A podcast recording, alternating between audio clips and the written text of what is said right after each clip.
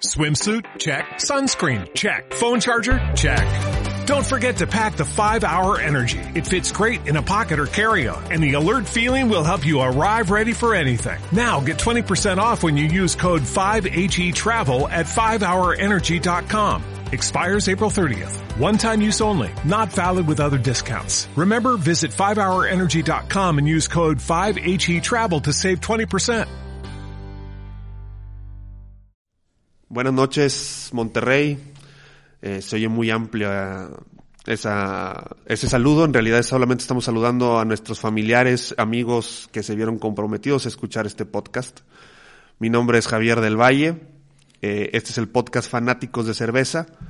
Eh, somos cuatro personas, una que está a distancia, porque en estos momentos, mientras Rayados le gana 1-0 al Santos en la Copa MX, él está manejando por Miguel Alemán a la altura de, Metalsa.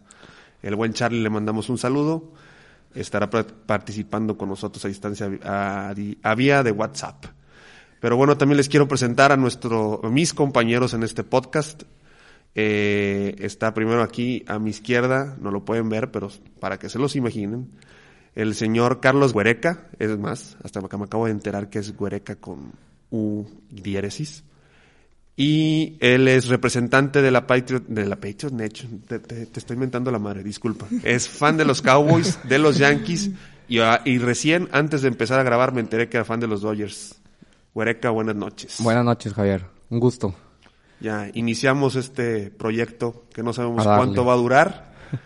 Pero pues aquí estamos. Así es. Muy bien. Y que se trasladen el WhatsApp al, al Al podcast. WhatsApp, exactamente. Aquí como menciona Huereca, este podcast surge como una idea a raíz de las múltiples discusiones que hemos tenido en un grupo de fantasy de la NFL que tenemos varias personas, entre los que estamos aquí. Antes de ese grupo nadie de aquí se conocía, somos extraños que básicamente empezaron a convivir a raíz del Internet, en concreto de Twitter.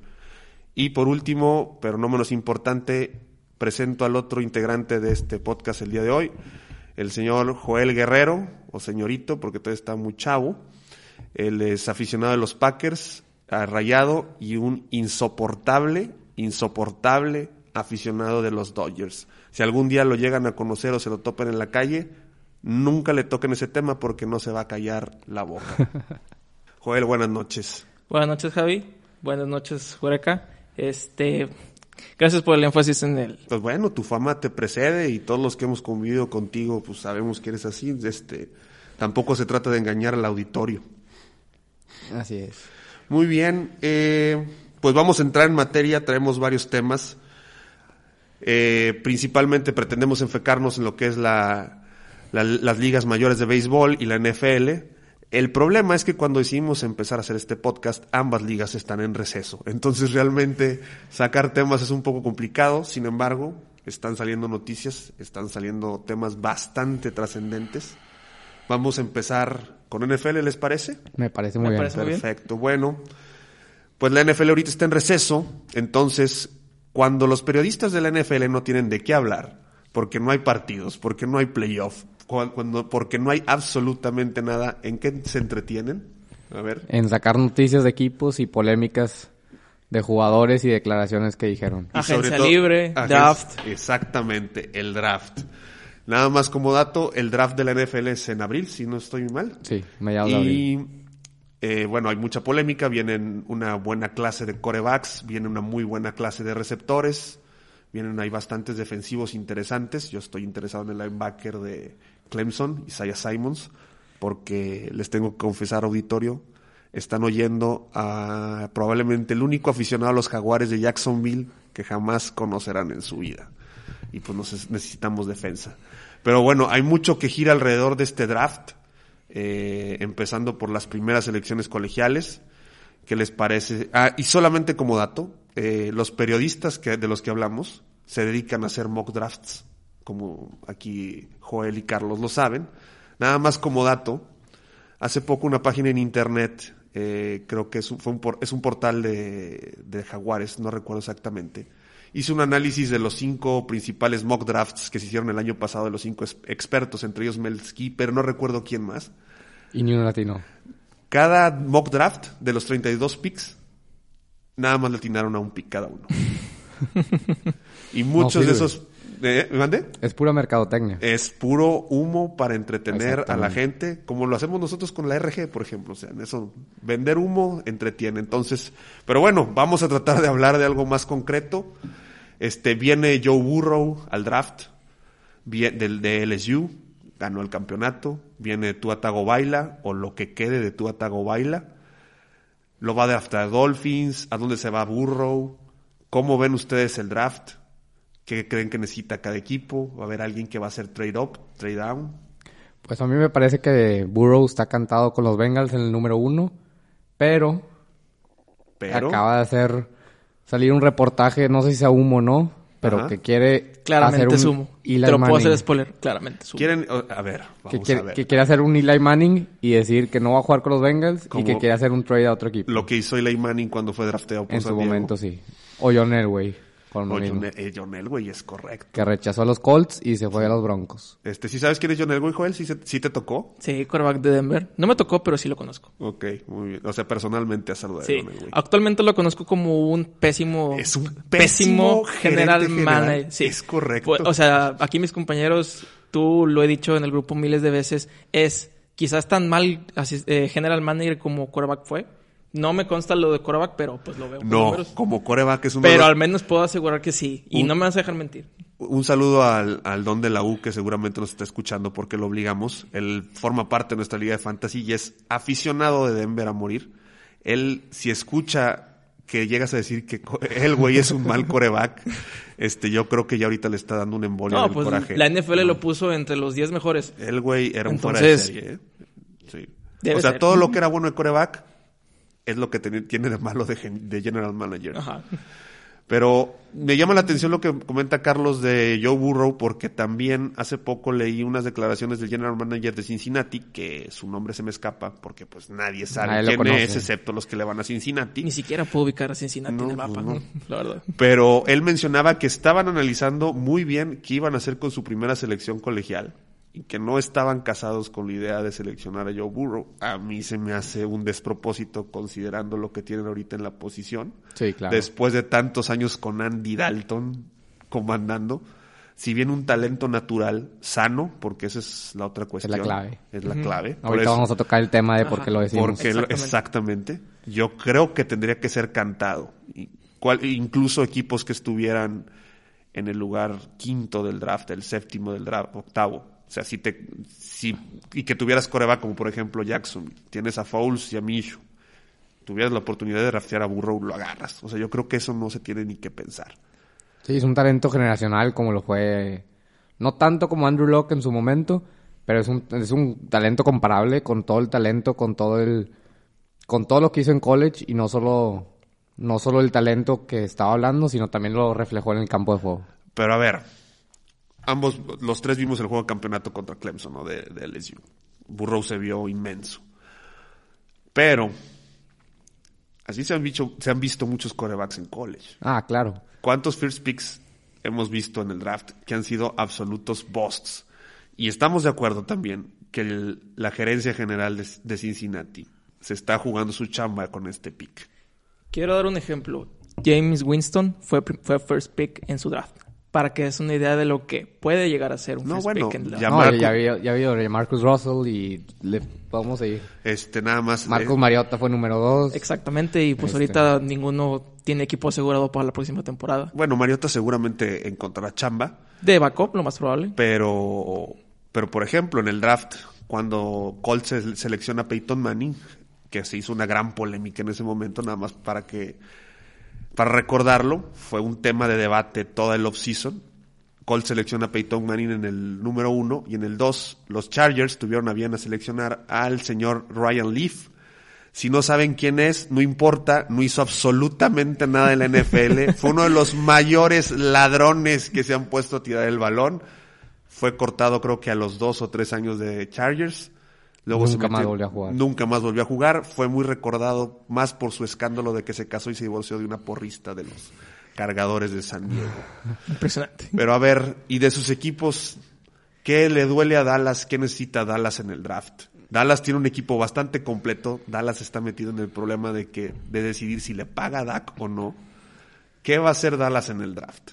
Dallas le va a pagar a Dak lo que le tenga que pagar.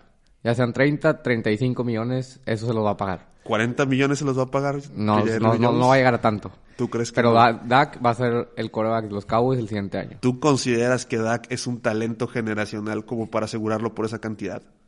No. No, es la línea ofensiva, no es Zeke. No, no, no, no, no lo es, pero los corebacks son, a lo que vamos, eh, son tan raros de encontrarlos Ok. que cuando tienes a uno, aunque sea top 15 si tú quieres, top 20, lo tienes que amarrar. Jacksonville se encontró un coreback en sexta ronda. Exacto, y Dak fue cuarta, igual. Ok. O sea, no Porque- necesitas encontrar un talento generacional, sino un coreback que jale en tu sistema. Y pues como todos lo sabemos, Dak no es lo más importante de la ofensiva de Dallas. Mientras lo más importante no sea él, no todo depende de él. Pero entonces, si lo que... Tomando en cuenta lo que tú dices, y no sé qué opine Joel, me interesa saber. Es la primera vez que alguien dice eso sobre una opinión de Joel, por cierto. Queda grabado. Eh, si lo que necesitas, por lo que me estás diciendo, suena que Dallas ocupa más un administrador de juego. Así es. Entonces, ¿por qué te vas a gastar 35 millones de dólares anuales en un administrador de juego que tal vez podrías conseguir en el draft o en la agencia libre? Joel, ¿tú le pagarías a Dak? Bueno, tú no, porque no tienes este ni para pagarnos unas cheves a nosotros, pero si tú en un universo alterno fueras Jerry Jones, ¿pagabas esa cantidad? Absolutamente no. Y este, de hecho, tuvimos esa conversación hace no mucho en el que yo sugerí que Dallas debería haber hecho un tank por Tua. Pero eso lo hice Eso en fue- mis varios de mis momentos estúpidos, pretendiendo que Dallas puede hacer algo como tener una este, temporada perdedora de 12-14 y no pasa absolutamente nada. A ver, digo, para que te den- para que los que nos escuchan se den cuenta de la dimensión de la tontería que dijo Joel. Este, Carlos, ¿me puedes decir cuál fue el récord de Cincinnati? ¿Quién es el que tiene el primer pick en el draft del año que entra? Fue 3-13, ¿no? Yo recuerdo que fue, sí, 3-13.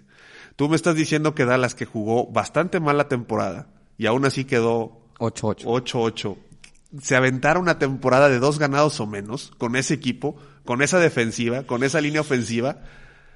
O sea, yo y en entiendo- una división muy mediocre, déjame decir. una división- Muy mediocre, hay que No, aclarar. y echándole ganas para perder partidos como el que perdieron contra los Jets Se Jets de Nueva esforzaron York. en quedar fuera. Se esforzaron en quedar ganas. fuera. Pero entonces, tú no le pagabas a Dak. Absolutamente no. Pues yo aquí considero que Dallas sí le tiene que pagar a, a Dak. Tiene No. que... No te la puedes, ya No. ti- no te la puedes jugar. Es más- Tienes un equipo que está en modo de ganar ya y estás mucho más cerca pagándole al cuate que ya conoce tu sistema. Exactamente. Que para nada es, o sea, es arriba del promedio de los corebacks de la liga y que está perfectamente adaptado al equipo. Si quieres ganar ahorita, es con él. Tus probabilidades bajan drásticamente si te vas a buscar al draft y no se diga la agencia libre. Porque ¿qué Porque quieres? hay Ah, puro cascajo. Puro a, a Mariota, a Winston. Exactamente. Pan, pan de lo ¿Qui- mismo. ¿Quieres a Philip Rivers, Carlos, en, No, nada en que Dallas tirando? ¿Tú Ni a crees? Tom- ni a Tom Brady, ni nada de pero eso. tú estás, Tom- est- Tom estás Brady. poniendo puros corebacks que realmente no te van a ganar absolutamente nada ahora. Pues son los que están disponibles. Es- espérame a un ver, momento. Tom Brady está disponible. ¿Qué Drew- sería? ¿qué Drew sería Brees, Drew no, Brees. Drew Brees ya dijo que va a regresar. va a con regresar, Saints. a- pero Ya puede, dijo. puede ser agente libre. No, ya No, dijo ya que no. va a regresar con Saints. Pero imagínate que fuese disponible. No, ¿A poco, bueno, a, a poco no le darías el imagínate que dinero a Jim él Kelly por un año? resus- imagínate que Jim Kelly regresa en sus facultades. Eso no importa. Imagínate que Aaron Rodgers se enoja con Packers y sale. Ah, Pues, exactamente. claro, o sea, Y ahorita imaginarme, puedo imaginar todo. queremos hablar de Packers, pero la vamos a dar tres minutos nada más a Joel porque si no, esto se hace cuatro horas. Voy a dar un punto más de, de Dak Prescott. Y, y, a ver, y ahorita lo mencionaste. ¿Por qué Prescott sí y Brady no? Porque Prescott tiene el potencial de jugarte unos 10 años más fácilmente y Brady nada más va a ser uno o dos. Y comparando las temporadas de los últimos dos años, Prescott ha sido mejor que Brady. Totalmente. Pero sé sincero, Boreca, ¿realmente en esos 10 años crees que vaya a ganar algo? No sé si lo vaya a ganar o no, No, bueno. pero pues, eso nadie lo Y sabe. nos vamos a ganar la rifa del avión presidencial. O sea, no, no, no, este, es, O sea, es pronóstico, yo estoy no bien. somos brujos. güey. Ahorita, Pero a ver, hace, pero- hace nada dijiste, quiero ganar ahora. ¿Qué acaso Brady no Esta- te puede dar el ganar ahora? O sea, Brady tiene seis anillos. y, pero, a Pero ver, Brady es- Y Brady, aunque tenga 40 años, te puede dar, te puede dar esa, esa opción de ganar ahora. Guereca me está diciendo que, ok, en un rango de 10 años puede ser que me gane uno, así como antes de que me lo echen en cara de que Rogers lleva No, eso 16, 15 años y solo ha ganado un anillo, puede ser que pase lo mismo. A ver, Pero pues por aquí favor. yo veo algo, algo de, de incoherencias. No, pero no, Brady, pero al, al pagarle a Brady, estás pagándole por uno o dos años. Al pagarle a Elliot, a pagarle a Cooper, a pagarle a toda la línea ofensiva que ya tienes amarrada, la estás amarrando por uno, dos, tres, cuatro y cinco años. ¿Qué vas a hacer cuando Brady se te retire? Además, como te dije, los últimos dos años, Prescott ha jugado mejor que Brady. Brady es probablemente, o sea, Y a, reserva de ver sus números ya en Pro Football Focus, eh, jugó una temporada desastrosa. Sí, no. Patriotas. Tuvo tipo- tres, cuatro juegos a lo mucho que fue rescatable. Es correcto. Y, aparte, dejando los números de lado, tú lo veías en el campo de juego. Sin movilidad, Ujú, Exactamente. tronco, tirando pases a lo tonto. Exacto. No Que- se veía el Brady que ganó seis Super Bowls. y- Digo, qué lástima que no estrecharle aquí, porque él es el principal representante, embajador, prácticamente dueño de la Patriot Nation. Le mandamos un saludo para que pudiera defender a Brady, que de hecho no, no, no lo defendería. Pero sí, o sea, realmente, si tú piensas a, lang- a largo plazo, la decisión de Brady sería lo peor que le puede pasar a Dallas. O Porque sea- aparte, un coreback que está y te deja bailando. uno, te deja bailando. Dos, está en un declive físico pronunciado porque ya tiene más de 40 años. No es un tipo de 36, 35 que todavía te puede jugar. Puedes estar comprando, firmando a Brady por dos años o un año, pagarle mucha lana y vas a acabar pagando por algo que posiblemente en su deterioro te acabe jugando peor que Ryan Fitzpatrick. O sea, ese es el riesgo de Tom Brady en la agencia libre. Entonces yo sí estoy de acuerdo, hay que pagarle a Dak y yo creo que tendrían que aprovechar un receptor en la agencia libre. Sí, claro. Porque aparte, digo, en, la- en- en en el draft, en el porque draft hay cuando menos. bastantes. Y pues juntas un receptor novato que te puede ser, ser buen potencial con Cooper y con Gallup y no tienes mal cuerpo de receptores. Los dos tienen potencial, a Cooper le vas a, pa- le vas a acabar pagando Totalmente. también. Actualmente Cooper no está amarrado, ¿verdad? O sea, ¿es agente libre con restricciones o sin Sí, así es. restricciones? Así es. A mí Mike Gallup, es, no me, a Gallup a mí no me acaba de encantar. ¿eh? Pues lleva dos años. Digo, tiene potencial y se vieron destellos durante los juegos que sí, que sí podría dar. a Sobrepasó mí las lo mil que me da- yardas, ¿no? Sobrepasó las mil yardas con Sí, la es. temporada pasada. Sí. Digo, eh, no cualquier receptor pasa las mil yardas. No, pues que te puedo decir que entre los míos creo que nada más Entonces, DJ Shark lo logró. Ahí, ahí te das Sí, cuenta. sí, sí. Oye, pero diría J.J. Chuck es muy buen Sí, receptor. pero bueno, no, no, nadie quiere hablar de Jacksonville ahorita. Bueno. Este, tú dime, Joel, ¿qué busca Green Bay? Que pues quedó tremendamente exhibido en los playoffs, porque todos, y yo me incluyo, creíamos que tenía una muy buena defensa y básicamente los encueraron para defender la corrida. San Francisco, si pudo, se hubiera ido caminando de costa a costa y la defensa de Green Bay jamás los hubiera parado. ¿Qué ocupan para acabar de aprovechar lo poquito que les queda de Aaron Rodgers? Bueno, bien lo dijiste. Prácticamente, este, Raheem Monster hizo pedazos la defensa de Green Bay. Este, mm, básicamente el draft es draftear un linebacker. Alguien que pague la, la corrida. No tenemos nadie así. ¿Qué número de pick tienen ustedes? Tenemos el pick 30. Eh, fuimos de abajo para arriba, somos el O tercer sea, lugar, para así ¿Y decirlo. qué linebacker planean? la- o sea, ¿qué prospecto tiene de linebacker? Porque hay unos como Isaiah Simons que están proyectados para irse dentro de los primeros 5 o 10 picks del draft. Bueno, este es muy importante porque el pick 30 es algo muy complicado de pronosticar. ¿Por qué? Porque eh, Green Bay no tiene una necesidad actual solamente de linebackers. Este también tiene, tengo la tengo la certeza de que también o es más importante un receptor. O sea, en Green Bay solo existe Davante Adams. Con decirles Totalmente. que el Jerónimo Allison, Marqués Valdez Scalting, el que me digas fueron unos Lazard. La- Allen Lazard, que se volvió, mu- se puso muy de moda las últimas semanas de Sí. la temporada y en los playoffs, era del practice squad de Jacksonville. No, o sea, y fue cortado por Jacksonville. y llegó a ser el receptor número 2 de Green Bay.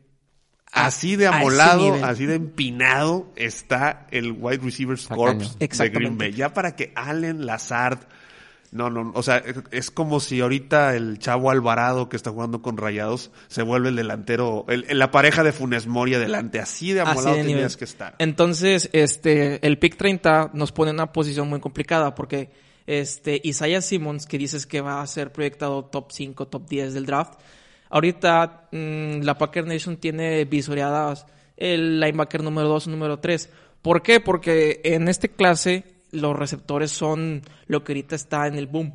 Los Pues no CD que Lamb, no, o los sea, no Reddish, es un los- boom. Son los, la- en, en cuanto a talento y cantidad es el lo que más, más, rico que viene. se ha visto. Desde el draft que en donde se seleccionó a Sammy Watkins, a Mike Evans o del Beckham Jr. O sea, esto es...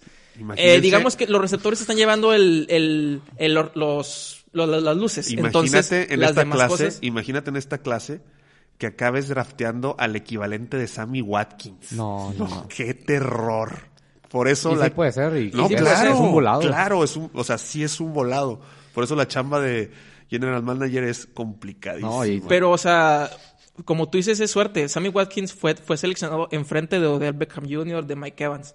O sea, de eso nunca lo vas no, a ver. no me hables de que se seleccionó antes de los drafts porque me van a empezar a dar flashbacks de veterano de guerra de todo lo que mis Jacks han dejado pasar. Oye, pero así como la vida da, la vida da la, y la vida quita, hace poco en el draft pasado, los Raiders te hicieron el favor de pasar a Josh Allen Ah, y bueno, a, Cle- a Des- Clelin y bueno, ya después de que nosotros drafteamos a Jalen Ramsey en lugar de Patrick Mahomes. Pero bueno, pues un buen consuelo. Pero entonces, Green Bay va por un receptor. Green Bay probablemente va a ir por un linebacker. Yo siento que también necesi- necesitan un frontal, un tackle defensivo. También. Yo tengo entendido que para el pick 30 van a agarrar lo mejor disponible. El mejor linebacker que llegue o el mejor receptor que llegue. O un trade back para agarrar algo bien bonito en la segunda ronda. Pero la verdad está en una posición muy complicada al final de la primera ronda. Y nada más para darle cierre a este tema, regresamos a lo que les comenté en un inicio, de que los mock drafts y las predicciones son puro humo. Entonces, si ustedes se quieren reír, este, cuando sea el draft, después de que pase, escuchan este podcast y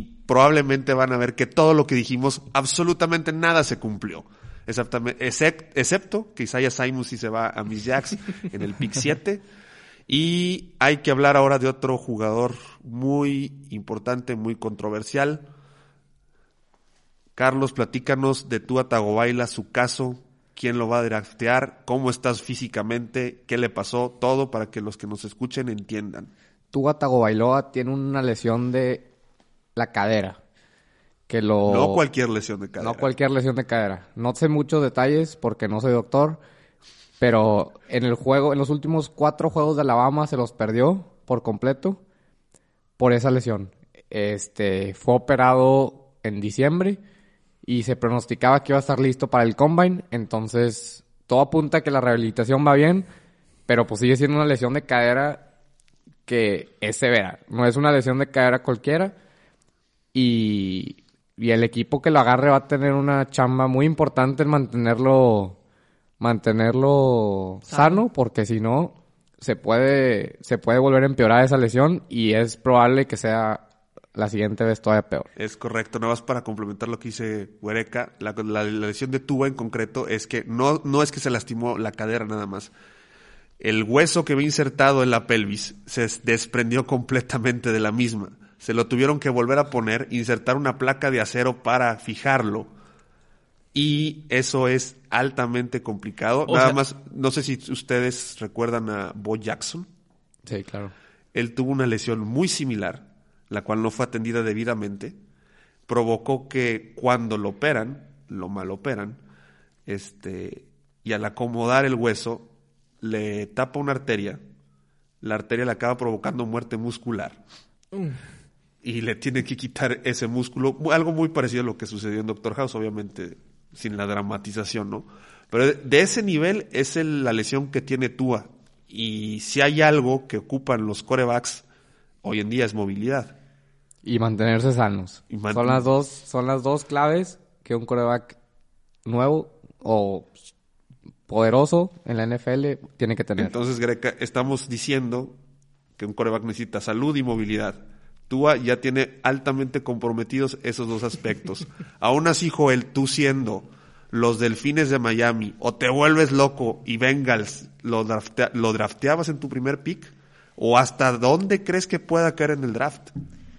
Eh, Javier, tenemos que tomar en cuenta que hace un año eh, Tua Tagovailoa era el quarterback número uno. Era Hace el un, año era no el mejor prospecto. hace un año no tenía la cadera destrozada. Exactamente. Este, desde, el, desde el primer año, eh, Tua de- de- destacó, pero no empezó como titular. Él, él entró en, a, a- en la, a la mitad del, del campeonato. Del campeonato del nacional de hace dos años. Y lo ganó. O sea, no estamos hablando de cualquier cosa. Él se metió a- al tercer cuarto del campeonato nacional de college y lo ganó. Entonces, a partir de ahí, pues ya no soltó la coreback titular y empezó a ser el mejor prospecto hasta el año pasado. Sí, claro. Y todo este año al principio fue el mejor prospecto hasta que, que Joe Burrow lo sobrepasó. Pero estamos de acuerdo que la lesión influyó bastante. Eh, creo que ahorita... No, o sea, a ver, no influyó bastante. La lesión es el factor determinante Exactamente. por lo cual Tua no va a ser el pick uno. De, de Sí, hecho, exactamente. de no ser por la lesión, creo que habría un bastante debate entre si Cincinnati agarraría a Burrow o a Tua se, me, se me hace que pero sería un problema. se me hace que sería un Mariota Winston. Totalmente. Pero, pero a lo mejor con mejor calidad. Ahora. Y con mejor futuro. Ok, vamos a suponer que Delfine, que Dolphins, perdón, Delfines, ya me está poseyendo el espíritu de Pepe Segarra. Eh, vamos a suponer que Dolphins no draftea a Tua, se queda con Josh Rosen. ¿Hasta dónde creen que pueda caer? Y tú siendo, si pueden sacar el orden del draft para ir especulando, igual equivocarnos. ¿Hasta qué, ¿Hasta qué lugar, finalmente, si también tienes por otro lado un tipo que potencialmente es un talento generacional y tú crees como organización que tienes la capacidad para rehabilitarlo, tú siendo Washington, tú siendo, pues incluso mete en la mezcla gigantes, o sea, Carolina, hay muchos equipos. ¿Hasta dónde creen que podría caer en el draft si los primeros dos picks no lo toman? Estamos hablando de Tua Tagovailoa. ¿verdad? Obviamente, no, no, estamos hablando de Joe Montana, va a regresar la NFL. Pues claro que estamos hablando de Tua, no, güey. es- no, disculpa. Este, bueno, actualmente yo creo que sería un buen fit en los Raiders.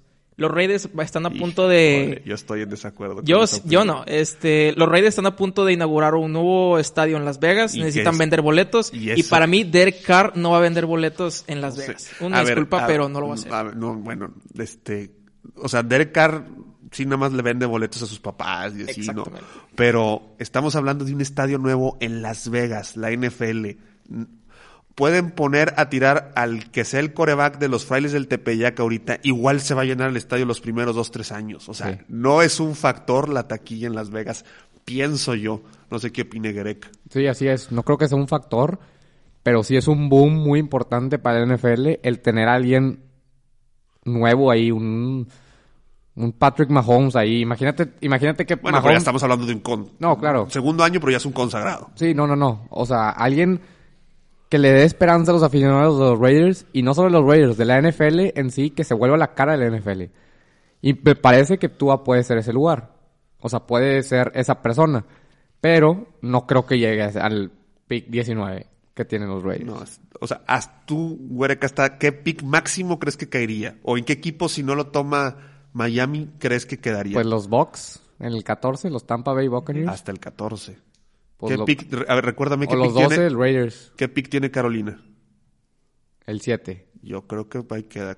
De hecho, este, si me permites opinar, creo que lo no, no te importante- permito opinar. No, pues claro que puedes opinar, güey, es tu podcast. Adelante. Lo, creo que lo importante que, que aquí hay que aclarar sobre todo a Tagovailoa y su lesión es que creo que el equipo que se va a arriesgar a, a tomarlo es, es alguien que quizás tiene ahorita un quarterback como, como dice Carolina, que tiene un Cam Newton que viene de lesión, que quién sabe cómo regrese, que tiene Raiders, que tiene a Derek Carr, que ahorita... Derek Carr mm, anda bien. O sea, eh, Derek Carr pero una no, buena pero no, temporada. no creo que sea el quarterback que sea que vaya a ser, que vaya a llevar a los Raiders a, a ganar algo O sea, tú, tú a lo que voy es a lo que voy es de que creo yo que un equipo que se va a arriesgar por Tua Tagovailoa es alguien que pueda darle la oportunidad de sanar alguien que pueda sentar así como lo hizo Patrick Mahomes un año en, en Kansas City él no llegó lesionado pero estuvo un año parado Totalmente. aprendiendo detrás de, de Alex Smith No, hombre, se nota que aprendió un chorro de Alex Smith. No juegan igualito, qué bárbaro. Haz de cuenta que no se fue. pero yo pienso que eh, eh, Mahomes llegó a Kansas City con esa idea. O sea, Kansas City drafteó a Pat Mahomes con la idea de que él iba a parar un año porque les- les- le estaban pagando a Alex Smith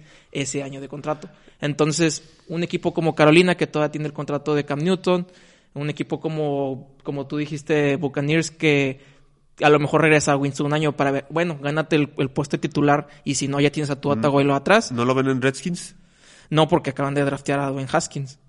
Al menos dale el Pero- beneficio de la duda. Pero a ver, si Arizona hace dos años drafteó a, a Rosen, ¿Qué ya no? Pero tuvo la solución de mandarlo a otro lugar.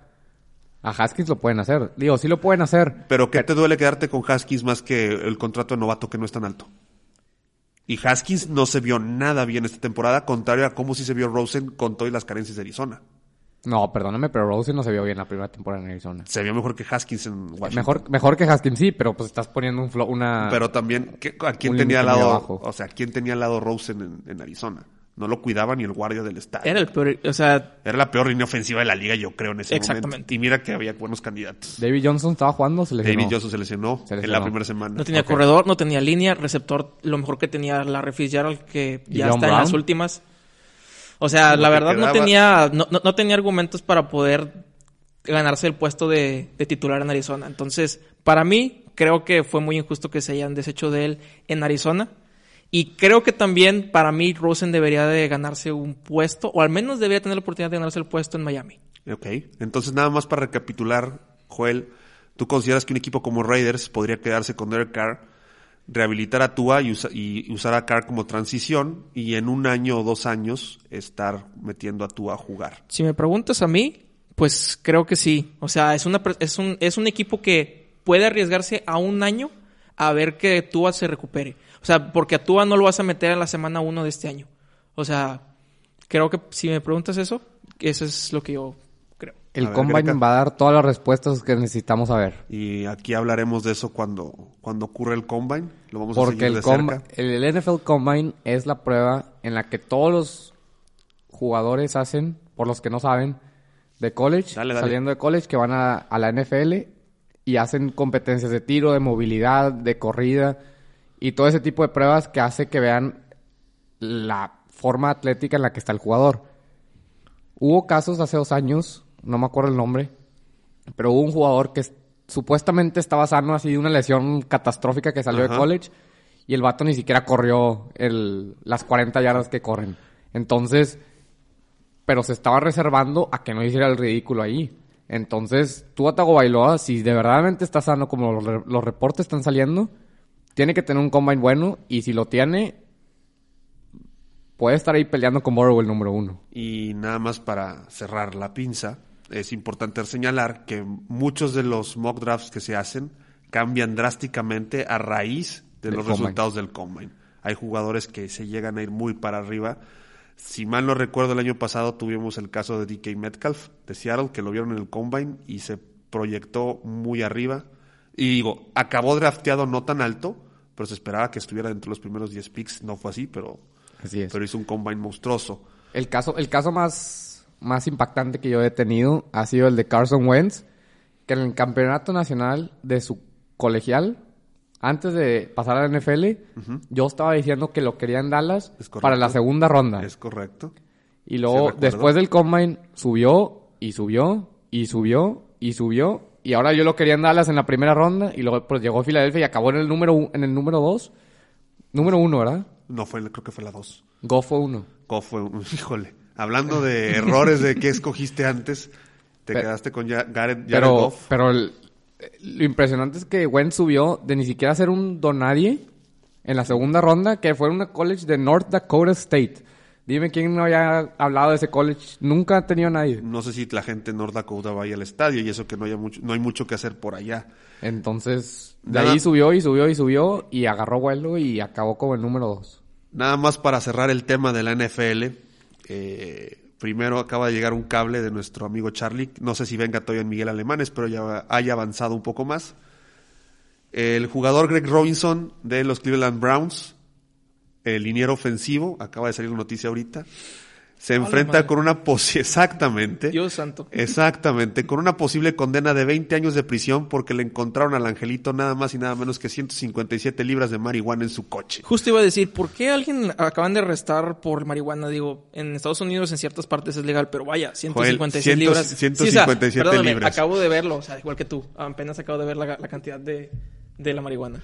Eso es más de lo que Joel pesa. Exacto, no, yo creo que los tres combinados de aquí no pensamos las libras. Probablemente. Bueno, sí. O sea, Pero, y otra cosa, a ver, los aquí puro entusiasta del fantasy. Si ustedes tuvieran el pick 1 en el draft de nuestra liga el año que entra, ¿a qué jugador agarraban? Yo sé cuál. Christian McCaffrey, no hay duda. Ok. Bueno, es que eh, para los que no saben, este Joel Guerrero tiene un amorío platónico descomunal con Christian McCaffrey. Perdóname, pero Christian McCaffrey la, la temporada pasada me hizo ganar un, una liga y en la otra me hizo ¿no? quedar en y tercer tuvo lugar. excelentes números, de acuerdo. Tú, Yo, yo, perdón, yo agarraba a mi pollo Saquon Barkley. Con todo y que los Giants son una lágrima, con todo y la incógnita de Danny Dimes, yo agarraba a Saquon. Para mí ese sí es un corredor que ya está marcando diferencia y que va a ser un corredor histórico dentro de la NFL. Oye, y hasta eso no es una mala idea. O sea, Saquon en su primera temporada, la de rookie, despedazó la liga. Creo yo tuvo también más de mil yardas por tierra. De hecho, si recuerdas. Si no es que tuvo casi mil yardas por aire, se acercó entonces. Si recuerdas, Joel, en su momento, cuando estaba ese draft, yo incluso te dije que Saquon debió haber sido el primer pick de los Browns, porque Claro. Browns tenía dos picks dentro de los primeros El cinco pick lugares. número uno y el, el pick número cuatro, si mal no recuerdo. Exactamente. Y bueno, aquí mientras al toro Vincent Janssen le anulan un gol, Greca nos va a decir cuál va a ser su primer pick si es que llega a ser el primero que elige en el draft el año que entra. Pues se me hace que me iría o por Barkley o por Camara. A Camara. Excelente. Se me hace que puede ser un buen... ¿Tú crees que se va, de se va a reivindicar en, su, en el siguiente año? Sí, Porque tiene que- este año tuvo tuvo- un mal año. Muy mal. Pero hablando de yardas y de recepciones, lo tuvo igual que el otro. Lo que le faltaron fueron los touchdowns. Creo que su primer touchdown llegó en la semana... O en su segundo touchdown llegó en la semana 11 o 12 de la, la temporada. Pero- se me pero- hace algo que... Se me hace mala suerte, entre comillas. Y no es algo que pase con ningún corredor. Un- Y menos del calibre de Camara. Un, un caso similar al que se vivió un tiempo con Julio Jones, ¿no? Así es. Ahora, están en la posición 6 o 8 del draft. ¿Qué jugador si les cae en, ese, en esa posición no agarran? De los tops, ya sea receptor, corredor, uno dice, ¿sabes qué? Por ejemplo, yo no pescaría, ¿qué te puedo decir? En el- la posición 8 yo no, yo no agarraría a Julio Jones, por ejemplo. Jugadores que siempre están proyecta- proyectados en la primera ronda, pero por algo no te gusta y dices, no lo voy a agarrar. Dalvin Cook. Buena opción. De Buena- hecho, para sacarla. Y mira que tuvo una muy buena temporada la anterior, y ¿eh? está proyectado en esta temporada, esta ronda 1. Al igual que, lo voy a decir, y va a ser un hot take, pero al igual que McCaffrey y Dalvin Cook, los dos van a tener una temporada problemática con lesiones. Son propensos a lesionarse y esta, esta última temporada no se lesionaron por alguna razón, la siguiente no va a ser la de ellos. Si a mí me tocara Christian McCaffrey, que sería muy tentador, sí tendría ciertas dudas sobre la durabilidad del jugador, porque básicamente la ofensiva de Carolina es él, él y él. Y, es- no, y la línea ofensiva es nula. no, no, no, corre solo. Entonces, sí, el riesgo de que se lesione es alto. Tú, Joel, aquí le sacas la vuelta. Yo creo que, bueno, ya lo mencionaste, yo le sacaba la vuelta a Alvin Camara. ¿Por qué? Porque nosotros vimos su temporada de novato con Mark Ingram en los, en los Saints y los dos fueron un monstruo de dos cabezas. Buen punto. O sea, los dos tuvieron una muy respetable temporada de corredor. Si no es que fueron top 10 ninguno de los dos, a lo mejor fueron top 15. Entonces, mientras uno se repartía las yardas por aire, otro se repartía los touchdowns. Entonces, a mí me hace ruido que la siguiente temporada que se va Mark Ingram a los Ravens, ¿por qué Alvin Camara dejó de ser tan importante? ¿Y por qué Mark Ingram tuvo la temporada tan descomunal que tuvo? Aparte. O sea, ¿quién, O era, sea, el buen- ¿quién era exactamente. realmente el bueno? O sea, ¿Ingram o lo- Camara? Mark Ingram le quitaba presión a Alvin Camara. ¿Realmente Alvin Camara es tan bueno? O sea, por eso creo que le dudo bastante a Alvin Camara en la primera ronda, si me preguntas a mí. Bueno, yo creo que algo que quieras agregar, No, todo. Perfecto. Pues también traemos el tema de la MLB, ahorita está en receso, está el periodo de la agencia libre. El, mientras habla, el portero del Santos se acaba de aventar un paradón descomunal a una mano de César Montes. Pero bueno, hay un tema ahorita, a pesar de que el béisbol está en receso, que está pues muy candente por decirlo menos. Básicamente, señores y señores, este ya está más que confirmado. Los Astros de Houston incurrieron en una de, yo creo que de las trampas más grandes que se ha registrado en el fútbol, en el deporte profesional a cualquier nivel. Fueron descubiertos robando señales de los pitchers contrarios, utilizando tecnología, utilizando cámaras en los palcos, comunicándose directamente con el dogout. ¿Por qué es relevante esto, señores y señoritas? Porque en el 2017 los Astros de Houston fueron campeones de la Serie Mundial. Porque en el 2018, ¿hasta dónde llegaron, Joel? Llegaron hasta la serie, Serie de campeonato. Fueron, Y- sí, por- el- perdieron contra Boston. Perdiendo contra Boston, va- vamos para allá, perdiendo contra Boston y antes eliminando, antes eliminando a Yankees. Y en el 2019, Gre- Greca, ¿qué, en qué- ¿hasta dónde llegó Astros? Hasta ¿Recuerdan? la Serie Mundial. Entonces, estamos hablando que en dos de tres años, Boston fue campeón de la Serie Mundial y el año que no llegó a la Serie Mundial se quedó en la orilla ante el equipo que fue campeón. ¿Y por qué es importante mencionar el equipo que fue campeón en el 2018, los Medias Rojas de Boston? Porque el que fue de- el Coach, de banca. Coach de de banca. En el 2017 Diez- de los Astros. el que fue coach de banca en el 2017 de los Astros, Alias el cabecita de toda la operación. es correcto, el señor Alex Cora, Que el- todavía, todavía no le dan su Ahí vamos. suspensión. En el 2018, Alex Cora, si algu- los que, algunos de los que están escuchando no lo saben, fue considerado por muchos como un genio por manejar su bullpen sin abridores ni cerradores. Él decía que solamente tenía pitchers, que los rotaba juego por juego. Salieron campeones y decían que era una de las revoluciones más grandes que había existido en el béisbol. Pues resulta que el señor Alex Cora estuvo involucrado en el robo de las señales de los Astros. No solo eso, sino probablemente fue de los Masterminds. Y al año siguiente hace campeón a Boston. Y ahora que sale todo este escándalo, la liga hace completo y absoluto silencio hasta el momento en que se graba este podcast sobre si va a haber alguna repercusión contra Red Sox o no. A ver, señores, vamos, vámonos por partes. ¿Va a haber un castigo serio para los Astros?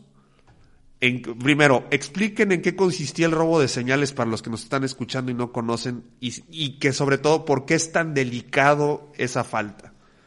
El robo de señal que hacía Astros en, la, en los juegos era que tenía una cámara en sus juegos de casa dire- directamente enfrente del catcher en el center field. Exactamente. Esa cámara transmitía directamente al dogout, donde gente en el dogout hacían sonidos o señales que le decían al bateador si venía una, una slider, una curva o una recta. Exactamente. Esto en el bateador, esto en el béisbol, perdón. Si no han jugado béisbol, si sabes lo que llega a venir, tienes una probabilidad muy alta de pegarle a la pelota. Ponlo en, un- en porcentajes. ¿Un porcentaje cuánto? Si, si tú sabes lo que viene en porcentaje, ¿cuánto le pegas, cuánto no? ¿80-20? Actualmente, Más o menos. si tú eres un bateador mm, de, de medianamente decente, le pegas a dos de cada 10 bolas y las pones en juego. Con eso se calcula que puedes, que puedes incrementarlo hasta el doble. Pueden ser hasta cuatro de cada 10 pelotas. Y eso es demasiado. Sí, Porque es- un jugador estrella le pega tres, de cada 10 pelotas le pega tres. O sea, estamos hablando, eh, Goreca, que un bateador de 200 se puede ir hasta 400. Exactamente. Incluso Exactamente. Y eso es 500. demasiado. Es demasiado. Es un chorro. Ese es, es batearle y hacer un hit en el, el 50% de tus pelotas, que es un marcador que nadie en la historia del béisbol ha, ha llegado a tener. Y, y la diferencia se demuestra en la, en la postemporada de la, del 2017. Los bateadores de Houston batearon menos de 100, incluidos Bregman, incluidos Springer, todo Altuve. Altuve. Batearon menos de 100 o menos de 200, para ser específicos. Y en casa tuvieron promedios de 400 o 500. Y esa diferencia no se ve en ningún lado. Por más que tengas las, la, la facilidad y conozcas el parque, no hay manera de que haya tanta diferencia tan abismal en los números que tenían. De hecho, me gustaría este, abrir mi, una sección que quiero A ver. a poner en este podcast que ya los que a lo mejor me siguen en internet, en Twitter Nadie específicamente, nunca dijo jamás. pero pues lo más probable es que me sigan gente que me conoce de ahí. Este, quiero abrir la sección llamada datos lapidarios y ahorita tengo una una tablita en la que se puede desnudar la importancia de saber qué, qué picheo viene por parte del contrario. En la temporada del 2017, Houston tuvo un radio de abanicadas cuando viene el De picheo vaya, sí, sí, de sí. strikes, del 57%. ¿Qué quiere decir? Este, que mm, uno de cada dos picheos sabe la, lo abanica. Houston se, por así decirlo, se poncha la mitad, se ponchaba la Sí, mitad, según bueno, las estadísticas. si algo, es si algo, abanicar nada más. Abanicar. Si algo- ah, ok, ya, ya. si algo, si caracteriza a Houston es que son muy agresivos. Ellos abanican al primer picheo o al segundo. O sea, entonces, este dato te, te dice que uno de cada dos picheos lo abanican. Para que te des una idea de este dato, el siguiente, el siguiente en la lista es Seattle con 71. ¿Qué quiere decir esto? O sea que Houston es en un 20% más selectivo en los picheos. Y esto estamos hablando en casa. O sea, es Y, demasiado. a ver, ¿y de visita traes Y cuánto cambia? exac- exactamente. A ver. Este, de visita, Houston tuvo un radio de swing del 74.2%. Estamos hablando de una diferencia de 16.23. O sea, es demasiado. Con decirte que Seattle tuvo un radio de 71 en casa y, y 78 en fuera.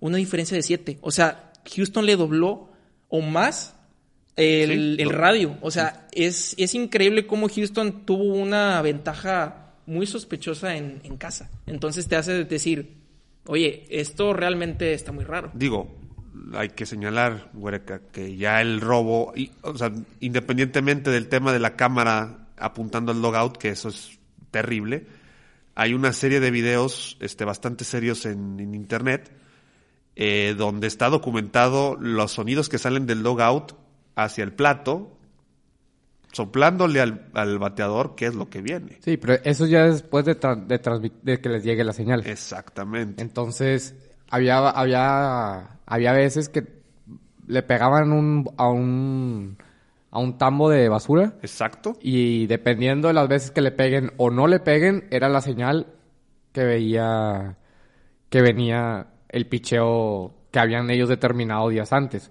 Este, luego en juegos que había mucho, mucho más ruido, había un señor que estaba en, en las bancas y dependiendo si tenía sus brazos cruzados o no, era dependiendo del picheo que venía. No puede ser. Después salió que había que usaban un aparato abajo de la camisa que de, de- o sea, que daba vibraciones y dependiendo del picheo era si te vibraba una, dos o ninguna vez. Que ese aparato no era el que tenía José Altuve cuando le batea la recta a Chapman en el juego decisivo Eso de campeonato contra Se los Yankees. supone, ¿Se, supone? No, no está comprobado, pero pues Ahí está la muy liga sospechoso. ya está investigando eso. Así es. Están actualmente en investigación porque él se ve claramente cuando viene rondando la tercera base. Siempre es un festejo cuando, cuando haces un walk-off que te quitas la camisa y te echan el Gatorade. Y él se ve claramente cerrándose la camisa y diciéndole a sus compañeros, no, no me la quites. Y luego, tiempo después, hace unos días, Carlos Correa, su compañero de equipo, dice que fue porque tuvo un tatuaje que, que él no le gustaba y que estaba y que no estaba terminado todavía por lo que no lo quería enseñar con la gente. Pero unos dos meses después de ese de ese hit que Sí, fue home run. ¿no? sí fue fue el home run, dos meses después él subió una foto en su Instagram sin camisa, sin ningún tatuaje. Pues alguna muy buena clínica de láser se debe haber conseguido para que borrara el tatuaje horrendo. Aquí nada más yo les, a nombre de Charlie, el otro compañero de este podcast, él me pregunta, quiere que ustedes lo respondan. ¿Por qué Danny Farquhar ni el catcher de las medias blancas hicieron algo en el 2017 cuando ellos claramente se dieron cuenta? Y está en los videos. Pero tienes las sospechas. Es- O sea, te das una idea de que algo está muy extraño. Hay por que decir, tomar en cuenta algo en este punto. Ya van varios equipos que se manifiestan a raíz de este escándalo. O sea, con que ya sabían que había robo de señales, ya se habían dado cuenta durante los juegos y finalmente nadie dijo nada hasta este momento. no recuerdo exactamente qué dijo Danny Farquhar, pero te das una idea. Por decir, hace el año pasado cuando Astros jugó contra Rays el no creo que fue el divisional después del del, del wildcard Sí, que pasó. Este el pitcher Tyler Glasnow eh, él inconscientemente tipeaba sus picheos. O Ajá. sea, se quedó demostrado que él hacía un gesto con el, con el, con su, con su guante, que si lo tenía abajo, mandaba una recta, y, y si el, el guante lo subía, mandaba una, una curva. Entonces, eh, los, los astros se dieron cuenta de eso rápido y empezaron a correr la voz.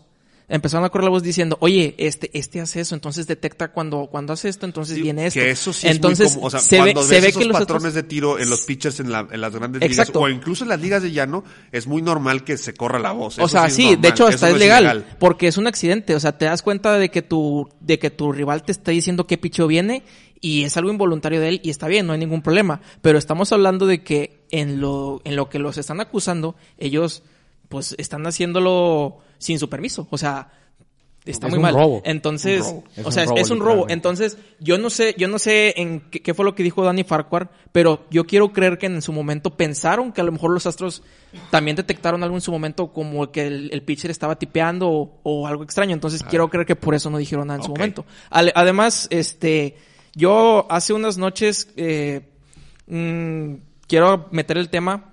Hay un pitcher que está demandando a los Astros, este, que se llama Mike Bulsinger. Él, él en su demanda dice que después de un partido de los Astros, y de hecho el video lo pueden él fue encontrar en contra de los Astros. Sí, que fue en contra de los Astros. O sea, él como él fue él fue pitcher de los Blue Jays el- hace un dos, dos años. Sí, dos, tres unos años. dos años. Entonces, él alega que hace unos dos años cuando fue el pitcher de los Blue Jays en, en, en Houston, cuando él salió de relevo, que en ese partido los Astros estuvieron macaneando y tirándole feo a los Blue Jays, creo que ya llevan como 10, 10-1 en la tercera entrada, estuvo muy feo. Entonces, Mike Bulsinger entró para, mm, para tratar de calmar las aguas. Entonces, él alega que cuando él entró, le empezaron a pegar, pero todo, o sea, con decirte que creo que solo sacó un out y permitió como tres carreras, dos bases por bolas. Entonces, a partir de ahí, él dice que los Blue Jays lo cortaron, se fue a, se fue a Japón a, a tratar de volver a ganar dinero y ya se le acabó la carrera de MLB.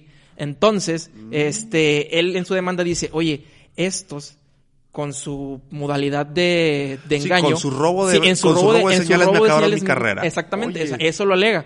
Entonces, yo fui a buscar ese video a YouTube y la verdad, con, con mucho cuidado y con audífonos, es traté de escuchar los buzzers y es algo casi imperceptible. Entonces, Pero fue lo que hizo, o sea, finalmente, Carlos Joel, una de las maneras en las cuales se empieza a mediatizar esta investigación es mediante los videos que se filtran, Exacto. este, sobre todo en Twitter, analizados por una cuenta de un fan de los Yankees, John Boy, donde él va marcando, le va diciendo, a ver, oye, este picheo, aquí se oye un golpe del dogout, aquí se oye dos, aquí no se oye ninguno, y qué casualidad que iban empatando. Así fue como se empezó a mediatizar, Sí. entonces puede ser. Aquí ahora quiero tocar dos puntos álgidos y quiero que me den su, su opinión. El primero, el H comisionado de, la liga, de las ligas mayores salió esta semana a decir que no había necesidad de rescindirle los campeonatos a Astros porque el trofeo de la Serie Mundial de Béisbol, una de las competencias profesionales más antiguas y prestigiosas de los deportes profesionales a nivel mundial, era un simple pedazo de metal. vaya, impresionante. O sea, Qué guau. vergüenza. Sí. O sea, estamos hablando del presidente de, o sea, el- la máxima autoridad de la liga diciendo que el premio que ganas de tu liga es solo un simple pedazo. Pero vaya, no estamos hablando de la triste Copa MX que fue inventada hace unos cuantos años o que regresó hace unos cuantos años. Esta liga lleva más de 120 Exacto. años. No estamos hablando del campeonato que perdió ayer la Fuerza Regia contra los Soles de Mexicali. Ah, ¿perdieron? Estamos- sí, perdieron. Perdieron Qué por 10 feo. puntos, 4-3 la serie. Pero no estamos hablando de eso. Estamos hablando de la Serie Mundial. Probablemente el único trofeo de las ligas en Estados Unidos que realmente sí se puede decir que es mundial, ahora sí que valga la redundancia, mundial, junto con el de la NFL. O sea, la liga, de lo mucho que la- algunas personas que no entienden el béisbol, estamos hablando que es una temporada que dura 162 juegos de manera regular, más aparte de los playoffs, que son como otros 11 partidos, si llegas hasta la Serie Mundial. O sea, ese título realmente... De, la temporada empieza en abril y termina en, en otoño. O sea, empieza en primavera y termina en otoño. Y todavía el comisionado se atreve a decir que el título solo es un pedazo de metal. O sea, eso es realmente... No, me enojaba. Pero entonces- No puede ser. ¿Creen que llega a haber alguna conse- A ver, ¿y qué consecuencias va a haber para Red Sox y para Alex Cora? Porque incluso si Alex Cora no hizo nada en Red Sox, él estuvo metido en todo este problema en el 2017. ¿Qué le va a pasar? Aquí el problema es que el comisionado se disparó solo en el pie. Es correcto. Porque él ofreció inmunidad, inmunidad a todos los jugadores porque declaren la verdad. Y el problema es que ahorita que les prometió la inmunidad, no los puede volver a castigar independientemente del ruido que esté afuera. Pero a los jugadores sí, pero ¿y a las organizaciones? El- lo que pasa es que Pues ya, el, el castigo ya se hizo. Ya, ya- ya, un castigo Astro. Dos, dos primeras rondas y dos segundas rondas a los Astros. Los penalizaron con 10 millones y felicidades. Ese te costó No, tu pues, eh, campeonato. Excelente, excelente. No, pues bueno, entonces, si ustedes quieren que su equipo, si, si usted es gerente general y quiere que su equipo gane la. Serie Mundial, Eso les da- robe señales y sacrifique cuatro selecciones en draft por dos años y pague 10 millones de dólares y asunto arreglado, señor, usted va a ser campeón. Tome, este, qué lástima que a los Cops no se les ocurrió antes, ¿no? Se hubieran ahorrado unos cuantas décadas en el, en la, esperando. Ahora, Es- es- fue verdaderamente un, un O sea- periodo vergonzoso el momento en el que salió esa sanción y luego todos los demás equipos empezaron a dar sus opiniones de lo que pasó exactamente y pues es un momento muy bajo para el béisbol ahorita en este momento y está cayendo en desprestigio y es una vergüenza. No, a ver, de lo que yo recuerde en los escándalos de deportes profesionales, para mí esto solamente es equiparable al escándalo en el calcio cuando descienden a la Juve por arreglo de partidos. Pero ahí estamos hablando que la Juventus, uno de los equipos de fútbol este, más importantes a nivel mundial, se le quitaron dos Serie A de Italia, se le mandó a jugar un año completo a la segunda división. Y aparte, seguro, ahorita no traigo el dato, pero estoy seguro que también fue penalizado con dinero. Y aparte, por el descenso, perdió una cantidad muy importante de jugadores. Estamos hablando, en una circunstancia normal, un equipo sufre esa penalización, en cualquier deporte probablemente desaparece o no se recuperan. ¿Qué te Nada más gusta? porque el 10. Juventus es el Juventus. Ok, imagínate que a un equipo profesional, o sea, a un equipo de la MLB o del NFL le pone una sanción tan severa. ¿Cuánto te gusta que una franquicia se puede reconstruir de eso? ¿10 años? ¿20 Fácil, años? fácil. Es que de hecho eso fue lo que enojaron son- a los jugadores. Pero ahí está, pero aquí el problema es, los Astros son contendientes para ganar la Serie Mundial el año que entra. Pero eso, eso te hace preguntar si son contendientes gracias a su, a su escándalo. O sea, todos sabemos que los Alex no, pero a ver, a ver, José a ver, a ver, a Altuve ver. son Pero tú jugadores. ves el orden al bat de Astros, No, todos son... yo sé, yo sé que son buenos. O sea, no quiero decir- Pero se hicieron grandes por los robos. Exactamente. Yo no quiero decir Vamos que Alex ver el Bregman, año ni que José. Altuve, ni Carlos Correa son malos jugadores. Claro que no. O No, sea, por- yo los veo son desde... excelentes Yo los veo desde, pues, desde que debutaron. Pero... ¿Quién dice que a lo mejor eso les dio el empujoncito? Porque... Guereca no me dejará mentir. Los Dodgers estu- estamos, estuvimos Ah. dos veces en los últimos años a ese empujoncito de ser campeones. Entonces, no me vengan a decir que eso no influye. Qué bueno, qué bueno que me tocas Entonces, a tus novias. Qué bueno que me tocas ese punto álgido, lo que más te duele los Dodgers. Sí, los porque- Dodgers se quedaron en la orilla para ser campeones en el 2017 y en el ¿por qué? 2018, permíteme. Obviamente tuvo que ver el robo de Houston en el 2017, supuestamente. Y en el 2018, pues ya no, batea- no le pegaron a nada. Pero esa es otra historia. Aquí el tema, y por qué son importantes los Dodgers en esta mezcla. Porque los Dodgers tienen a Price y a Mookie Betts, y ahora también va a estar Joe Kelly con ellos. ¿Cómo van a reaccionar los Dodgers ahora que no se va a penalizar a los Astros y tienen a jugadores que estuvieron en Boston comandados por Alex Cora, que fue el ingeniero del robo de señales cuando estaba en Astros? Más cuando ya varios jugadores de los, de los Dodgers, corrígeme Joel, pero creo que entre ellos fue Bellinger, ya se manifestaron y bastante molestos por el tema. ¿Qué va a pasar con los Dodgers? Bueno, este, si me, si me preguntas a mí, Dodgers es una organización bastante respetable en el sentido de que cuidan bastante su imagen. No hace mucho, este, uno de sus prospectos, que es Julio Urias, no hace mucho fue su mejor Sí. prospecto zurdo de la organización. O y sea, estuvo hace- metido en un escándalo legal y- y lo- Exactamente, o sea, tuvo un escándalo legal de que empujó a, supuestamente a su, a su entonces novia, la empujó y entonces allá en Estados Unidos es, es muy delicado el tema del abuso No, familiar. en todo- en o sea, todos lados, ¿no? o sea, ahí se, se castiga muy, muy difícil. Y mira cómo, y mira cómo son las cosas. Ahí, eh, si tocas a una mujer, que obviamente es algo muy, muy, muy, este... Grave. Muy grave, gracias. Este, ahí sí castigan a los jugadores con partidos. A Roberto Osuna, al cerrador de los Astros, o a- a- actual a cerrador de los Astros, lo castigaron 50 partidos porque Es también tuvo abuso Es doméstico. correcto. Entonces se me hace muy, muy raro y, y muy extraño Pero que... ok, cuida los Dodgers. Ahí o sea, sí. aquí no es tanto cuidar la imagen de los Dodgers hacia afuera. ¿Cómo te va a quedar el vestidor, Bereca? O sea, tienes gente que te ganó un campeonato dirigidos por el cuate que te robaba señales. O sea, ¿cómo influye eso para adentro? Y Yo- más porque son, o sea, no estamos, eh, eh, no estamos hablando que trajeron dos jugadores X, dos relevistas, este, un, ja- no, o sea, son dos de los refuerzos más importantes que han agarrado, se, ha- se han movido en la agencia libre del MLB junto con Garrett Cole. Llegan los dos a los Dodgers y vienen arrastrando esta situación de Red Sox. ¿Va a impactar en algo o no? Yo no creo que impacte y más, aunque tuvieran algo que ver, Red Sox no es el tema de conversación en este momento. Entonces, mediáticamente no hay por qué impacte. Puede impactar dentro del vestidor, pero no lo creo porque se me hace que a ellos más les interesa limpiar esa imagen Ok. y no seguir con lo que estaban haciendo. Ojo. Y a los Dodgers pues les interesa ganar ahorita. Entonces, mientras este año tengan a Mookie Betts antes de que se le acabe el contrato, se me hace que van a intentar con todo y darse con todo este año para poder ganar. Ojo, los Red Sox no son tema de conversación ahorita. Porque que- la liga no ha hecho nada ahorita. Sí. Vamos a ver cómo nos levantamos mañana, ¿no? Porque no sé qué consideren ustedes dos.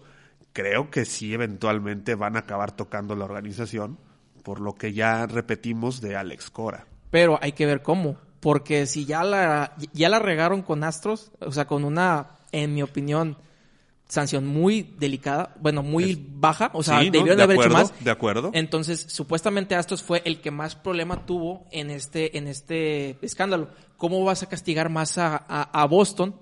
Es un buen punto. ¿Cómo vas a castigar más a Boston si ya, si ya la, la vara que pusiste fue muy baja con Astros? O sea, entonces, ¿qué pasó? R- Puede ser que Cora sea el, el actor intelectual, pero... no lo haces- está, bueno, está muy difícil de... O sea, sí, o sea, ya, ya- ya la MLB se puso una vara muy baja con, con- con el, con el A castigo ver, que le hicieron pero está muy difícil, pero vaya, hasta antes de que salieran los videos, hasta antes de que salieran toda esta investigación, ¿cuándo realmente pensamos que una plantilla tan poderosa como Astros, con tantos bateadores tan buenos, en realidad estaban robando señales? Nadie se lo imaginaba. Estamos Pues de ese fue su bajo la manga. Bueno, pero, o sea, te digo, entonces hay algo ahí que claramente nosotros desconocemos y se puede llegar a destapar. Y ya por último, eh, pues está también este la agencia libre en la MLB. Sí. Eh, Garrett Cole se fue a los Yankees por una cantidad obscena de dinero. No sé si sea el deportista mejor pagado en el planeta, pero debe estar, o sea, en cuestión de contrato, ¿cuánto se le va a estar pagando al año? 300, bueno, en total son 340 millones de dólares. No se te hace Creo yo que el Canelo ¿Cuántos gana años? más. Bueno, pero estamos hablando porque al Canelo le pagan por subirse. Exacto. Si el Canelo mañana queda mal de un trancazo, que esperemos no suceda, se le acaba el flujo. Bueno, ahí pierde Oscar de la Hoya, pero es otro tema. Pero ¿cuántos son? 340 millones por 10 años, ¿no? Nueve, creo. Son- Nada más no. Deben ser como 35, 37 millones de dólares al año. O sea, al menos en, en promedio sí es de los mejores pagados. Entonces, ¿qué otros movimientos pinta para ver en la agencia libre ya para cerrar así de, de renombre? ¿Qué equipos se pueden llevar a otro de los peces gordos que haya disponibles? ¿Y quiénes van a quedar como candidatos? Bueno, actualmente todavía está al aire Francisco Lindor. Francisco Lindor fue uno de los nombres que se estaba hablando inclusive para los Dodgers. El problema es que Francisco Lindor tiene ver, más te- te- años. Nada más, un paréntesis aquí. A ver, Guer- Guereca, aviéntate el dato al aire, por favor. Tengo el dato de que Cristiano Ronaldo gana 31 millones de euros al año, comparable a los 30 millones que va a ganar Garrett Cole con los Yankees de Nueva York. Estamos hablando que Garrett Cole, su carrera, mm, sin menospreciar, se resume en unas cuantas muy buenas temporadas, pero no ganó nada con los Piratas de Pittsburgh. Y ahora su temporada con los Astros de Houston, donde sale campeón de la, donde pierde la Serie Mundial contra los Nacionales. Y creo que ese palmarés está un poquito lejos, un poquito lejos de todo lo que ha hecho Cristiano Ronaldo en su carrera. Cristiano Ronaldo creo que sí justifica Claro. en resultados que ya dio los más de 30 millones que le pagan. Garrett Cole es un monstruo en el picheo. Si es uno de los abridores más dominantes de las ligas Pero mayores, por dos, tres años. ¿cuánto te va a durar? ¿Y qué dinero le vas a pagar? Pero bueno, volviendo al prospecto que mencionas, Joel, Este, bueno, lo repito otra vez, es Francisco Lindor, el campo corto de los Indias. Este, ese se estuvo inclusive hablando para los Dodgers. El problema es que piden demasiado. ¿Por qué? Porque los Indians tienen control sobre Lindor al menos por dos años, si no me equivoco, dos, tres años más de arbitraje. pero los, dos, los Dodgers se quieren llevar a todo. ¿o qué? Eh, es que querían a una superestrella. O sea, estaban entre Mookie Betts y Lindor. El problema es que se decantaron por Mookie porque Mookie solamente le queda un año de, de contrato antes de, de ir a la agencia libre. Lindor es quizás también una superestrella como Mookie, pero tiene al menos dos, tres años más de control. Entonces, mientras más control tienes sobre el jugador, más caro te va a salir. Indians llegó a pedir el, el prospecto número uno de los, de los Dodgers, que actualmente es el número dos de toda la liga. Entonces, para ellos es, fue un precio muy alto y se terminaron decantando por Mookie. ¿Y a dónde va a ir Lindor entonces? Eh, actualmente está en pláticas con los padres, pero los padres son como ese mi rey que nuevo rico que no tiene dinero. Ah, caray, ¿cómo eres nuevo Ese- rico y no ese- tienes dinero? O sea, ese, perdón, ese mi, mi rey nuevo rico que, que nadie le, que nadie pela. O sea, tiene dinero, pero O sea, el como que- es, el que- pero el que anda como es San Diego, pues no, nadie quiere ir a San Diego. es tu amigo el que anda pichando las botellas en el antro y ni así se le sientan las, las morras. ¿Es correcto? Esos son los padres. Muy bien. ¿Qué otro prospecto hay así interesante? Pues se habla de que Arenado o Chris Ryan vayan a salir de sus equipos. La verdad yo lo veo muy improbable. Son unas superestrellas de pies a cabeza. Y, y, y pues a lo mejor en el siguiente año se muevan, pero este año Arenado se enojó con su equipo porque los Rockies de plano no agregaron a ni un jugador, ni siquiera el más medianito de toda la agencia libre, los agregaron. Entonces no mejoraron su equipo en absoluto y vaya que fue un equipo que ganó unos 70 juegos de 162 el año pasado. Entonces, pues una superestrella como Arenado, claro que debe estar enojado que sus mejores años de la de su carrera se estén desperdiciando en ese equipo. Yo estaría enojado también si mis mejores años se desperdiciaran en Colorado. Yo, yo no recordaba a los Rockies de Colorado desde que jugaba ahí este Vinicio Castilla, o sea, estamos hablando de, de los noventas, una franquicia absolutamente olvidada. Pero bueno, ya después de que termine esta agencia libre, igual pegándoles al brujo, ¿qué equipo ven candidato número uno para ganar la Serie Mundial? Sin necesidad de robar señales, por favor. Acá primero? A mí se me hace que está entre tres equipos. A ver, Y yo traigo uno. Y son los Astros, los Yankees y los Dodgers. Y mencionaste a hashtag Yankees y estoy completamente de acuerdo. Porque no veo otro equipo que se les compare. En la nacional, verdaderamente no hay un roster, ninguna alineación y ningún picheo que se le compare a los Dodgers. Y en la americana, para mí, el mejor equipo de la liga, que son los Yankees, en papel, cuando menos, del, de la alineación que tienen de lineup de bateo. Y hablando en el bullpen, que es su, mejo- su, su fuerte y su debilidad, que era el, el, el abridor, y, y agarraron al mejor pitcher del año pasado. Entonces, pues en papel deberían de ser el mejor equipo. Quién sabe si se traslada al campo, esperemos que sí. Pero en papel debe ser cualquiera uno de esos tres, debe llevarse la corona. Sobre todo porque mis Yankees ya llevan dos años en que han estado reconstruyéndose, haciendo un proyecto bastante serio. Aquí, Goreca, por favor, nada más resuélveme una duda. ¿Van por un catcher o se va a quedar Gary Sánchez? Se tiene que quedar Gary Sánchez, se me hace. Maldita sea. No, no, no, es un auténtico... Me cae bien, juega bien, pero yo siento que es uno de los escalón, de los eslabones débiles a la defensiva de los Yankees y se vio la po- postemporada pasada. De hecho, o sea, no es, no es buen catcher a la defensiva. O sea, na- nadie discute su ofensiva, pero... ¿Cómo eres al catcher final- a la ofensiva? Pues Pero ahí, ahí los Yankees pueden jugar como bateador designado y pueden meter a un Romain que juegue como catcher. Ok. Este. Y pues obviamente sí te abre un, un hoyo a la defensiva. Pero, digo, a la ofensiva, perdóname. Pero pues ningún catcher, o sea, hay catchers Sí, que selectos catcher que, son- sea, que sea un sí, upgrade ese arriba de. Gary Sánchez. Entonces me hace que hay unos 3, 4 catchers máximo en la liga que te hagan un upgrade sobre Gary Sánchez. Entonces, mientras no esté roto, no lo arregles. Buen y punto, que ahí se buen quede, aunque sea tu eslabón débil, pues lo es. Pero pues así como es el eslabón débil en los Yankees, todos los equipos tienen sus eslabones débiles. De acuerdo. Joel, tus candidatos. No es por copiarte, Huereca, pero pues es que no es, no es, tan, no es tan difícil de pensarlo. O sea, en la nacional, eh, hace poco la, la liga hizo sus proyecciones anuales de victorias y derrotas de todos los equipos. Y Los Ángeles fue el único equipo con una proyección arriba de 100, de 100 juegos ganados, que ya es bastante ganar 90 partidos en la liga. Entonces, o sea, ni los Yankees ni siquiera se proyectan. Entonces, en la nacional los Dodgers no tienen rival. No, Aun- pero no es, no es soberbia ni aunque sea aficionado. No, pero ¿cuánto, no- o sea, ahí, hablando objetivamente, ¿cuántos años tienen sin tener rival los Dodgers en la nacional? yo creo que tres años.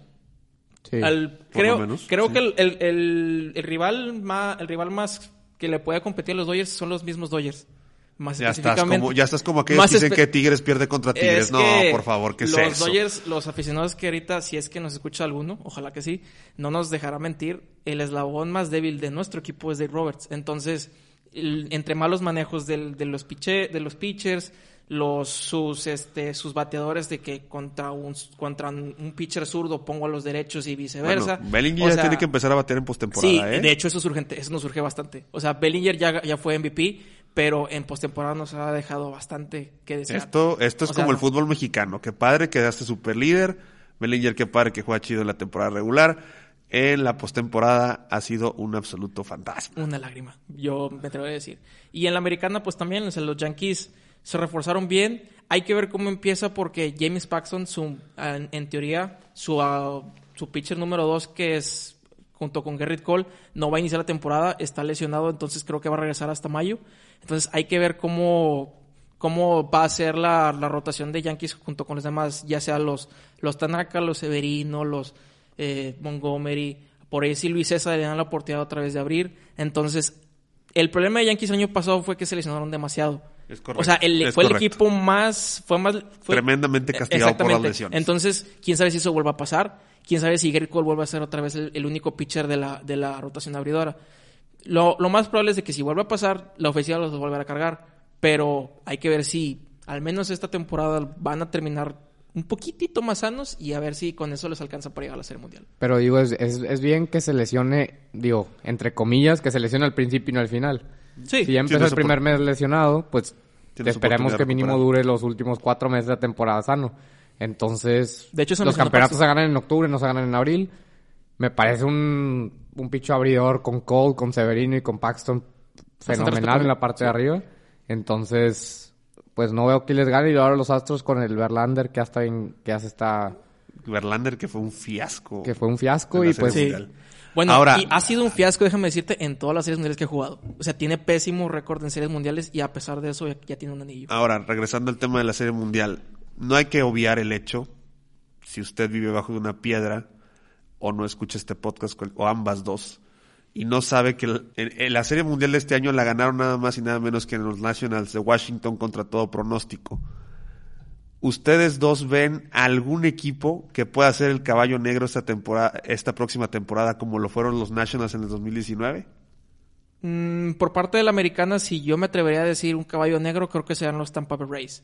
¿Por qué? Porque si bien no tienen ninguna superestrella, de hecho tienen un payroll muy bajo, o sea, no tienen a alguien que gane más de 20 millones al año. Tienen jugadores jóvenes que han estado este, llenando a base de trades sencillos, tienen muy buenos prospectos. Y creo que este es el año en el que realmente deberían de despegar esos prospectos, ya sea la ofensiva o la defensiva. Creo yo. Ah, por ahí se meten como comodín y a lo mejor dan pelea. Por parte de la Nacional, si hay alguien que puede pelearle por ahí a los Dodgers, que, aun- insisto, está muy complicado, pues yo me atrevería a decir que los Braves. los Braves, o sea, los Braves siempre son contendientes. Mm, Desde que Digo, llevan, tienen... llevan Sí, 15 llevan años. 20 sí, sí, sí. llevan 15, Braves 20 lleva años. siendo contendientes, Sí. pues, sí, todas las- desde que se formó la franquicia, o sea. No, pero llevan 15, 20 años de no Sí, ser sí. contendientes, a lo que voy. Ah, o sea, de regresar al protagonismo, dices Sí, tú. pues Yo no recuerdo 15, los 20, 90. 15, 20 años de ser don nadie. No, los 90 con, con el picheo Sí, abridor que tenían de... Ese es el que Pero yo recuerdo los Braves, pero desde ahí, o sea, digo, pues, ¿qué onda? Sí, no, después de ahí ya regresaron, después de que no ganaron ninguna serie mundial, aún con ese picheo abridor. El Atlas de la El MLB. Atlas. Sí. Exactamente. Pero, pues, si hay alguien que le puede pelear a los Dodgers en la Nacional, sí, son los tiene- tienen una buena combinación de talento joven y veterano que pueden con ese line-up competirle a los Dodgers. El picheo deja mucho que desear y se les criticó por no agregar un picheo en la agencia libre, pero lo pueden...